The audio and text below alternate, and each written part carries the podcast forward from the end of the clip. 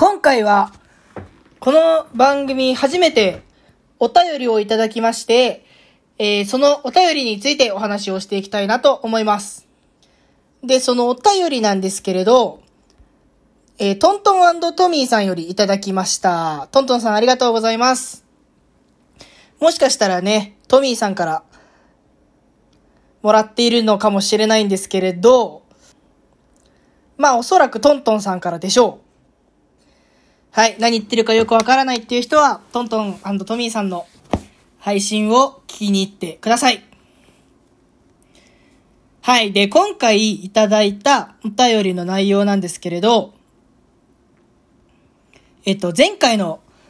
あのー回を聞いてくださったお便りですね。スラムダンクは友達も大好きって言ってましたよ。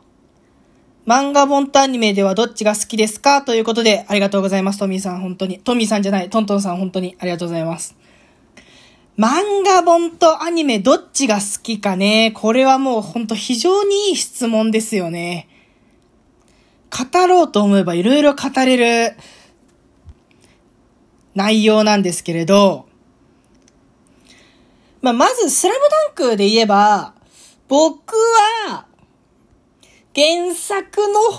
好きですかね。これは非常に悩みどころでは、悩みどころではあるんですけれど、どっちにも良さがあるんでね、非常に、スラムダンクは特に原作と漫画どっちがいいかって難しいところではあるんですけれど、まあ、まずアニメ版の良さは、バスケットボールって結構動き大きいスポーツなんで、で、接触とかもある結構激しいスポーツじゃないですか。で、それを描くのは、漫画 A よりも、やっぱりアニメの動きがある方が迫力がある。ので、そこは、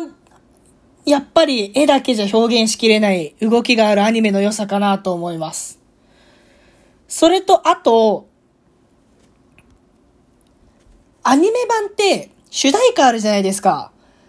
僕、あれ結構作品の印象に影響するなと思ってて、で、スラムダンクの場合は、主題歌も結構名曲ですよね。あの、ま、いろいろあるんですけど、やっぱ一番有名なのはあの、世界が終わるまではのやつ。僕、音痴で歌歌いたくないんで、歌わないですけど、あれはやっぱり、盛り上がってるシーンのバックでかかってたら、見てる方もめっちゃ上がりますよね。だからアニメ版もすごいいいんですけど、まあ、その中でなんで僕がやっぱり原作の方がいいか、いいと思ったかで言うと、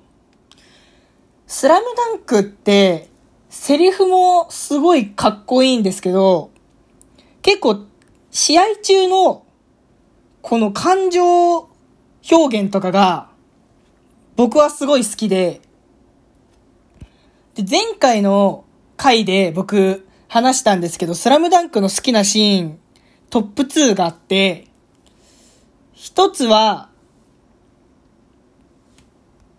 神奈川県でベスト4をかけて戦っている時の三井。俺が湘北に入ってベスト8で終わらせるわけにもいかねえのところですね。それと、えっ、と、決勝リーグで湘北と戦っている時の両南の魚住。俺はチームの主役じゃなくていいのところ。ここの二つが僕本当にスラムダンクの最名シーンだと思ってるんですけど、まあ、これ以外にも、スラムダンクって、試合中に掛け合う声以外にも、試合中にその相手と対面してて考えていることとか、考えていることとかが結構表現されるんですけど、その心情表現は文字で書かれてた方がわかりやすいんですよね。アニメでその心情表現してる時って、キャラクター口動かないじゃないですか。だからあんまりなんかこう心情表現として文字よりも伝わってこないというか、文字で書かれてた方がやっぱりわかりやすいんですよね。これも非常に僕の感覚になっちゃうんですけど。それともう一個原作の方がいいなって思うのは、ページをめくる速さって自分でコントロールできるんで、話を進めるスピードを調整できるっていうか、こう試合がバーって動いてて展開しているときは、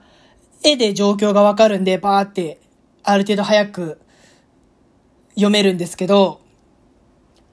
深くキャラクターが考えているところとか、誰かとじっくり話したりするとか、そういうシーンはじっくり読みたいんですよね。で、こう自分でそういう作品が進むスピードに濃淡をつけられるっていうのは、原作というか漫画の良さかなと思います。で、まあ、スラムダンクに関して言うと、この原作の方が好きっていう話になるんですけど、このね、漫画がいいかアニメがいいかっていう議論って結構いろんな作品で時々されて、なかなか難しいところではあるんですけれど、原作とアニメが全然内容違ったりしたら、すごいわかりやすいんですよね。やっぱりアニメってなんかいろんな事情があって途中で話の内容を変えて、原作と全然終わり方をしたりすることがあるんですけど、鋼の錬金術師とかね、リメイクされましたけど、最初にやってたアニメが原作と違う終わり方して、もったいないってすごい言われてたりとか、あと僕がすごい覚えてるのは、金色のガッシュベル。ガッシュベルもね、すごい、まん、まあ、アニメも面白かったんですけど、漫画の方がより色々なストーリーがあって、いろんな出会いと別れがあって終わっていって、すごい原作が感動的な終わり方をしたので、アニメ版もちょっと原作によったら面白かったかなと思っているんですけれど、まあそういう風に原作と漫画が違ったら、やっぱ原作いいねっていう風になることが多くて、話は簡単なんですけれど、原作とアニメが、同じように進んでいくものはね、アニメの良さがあり、漫画の良さがあり、難しいんですよね、どっちがいいかっていうのが。で、さっきみたいな心情表現が、あの、文字としてあった方がわかりやすいっていうので言うと、3月のライオンは僕は100%原作のが好きですね。僕、毎回漫画の話になると3月のライオンの話を出しちゃうんですけれど、3月のライオンって、すごい面白くて、キャラクターがいて、その人の心情が、なんかこう、セリフの代わりに、あの、吹き出しがふわふわふわっとなってて描かれているのもあるんですけど、それだけじゃなくて、文字があって、コマがあって、文字があって、コマがあるみたいな。んどうやったら伝わるかな？すごい口で説明するの難しいんですけど、そういう風に文字、コマ、文字、コマみたいになってて、この会話をしてる時に、この人はこういうことを考えているんだなっていうのが、わかりやすくて、そういう演出、コマの演出みたいなところでも3月のライオンすごい面白いんですよね。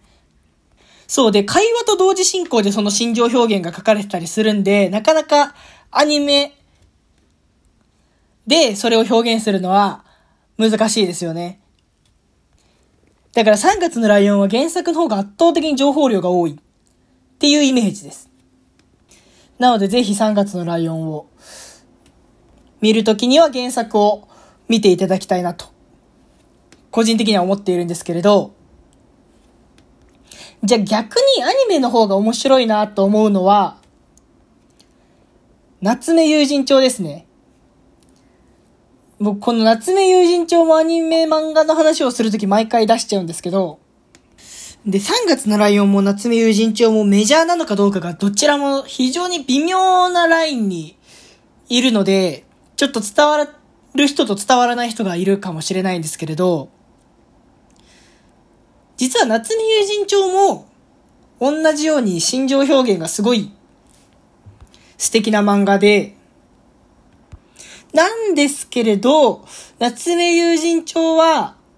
絵に色、絵とか、あと背景とかに色がついていた方がすごく作品としていいものに見えるんですよね。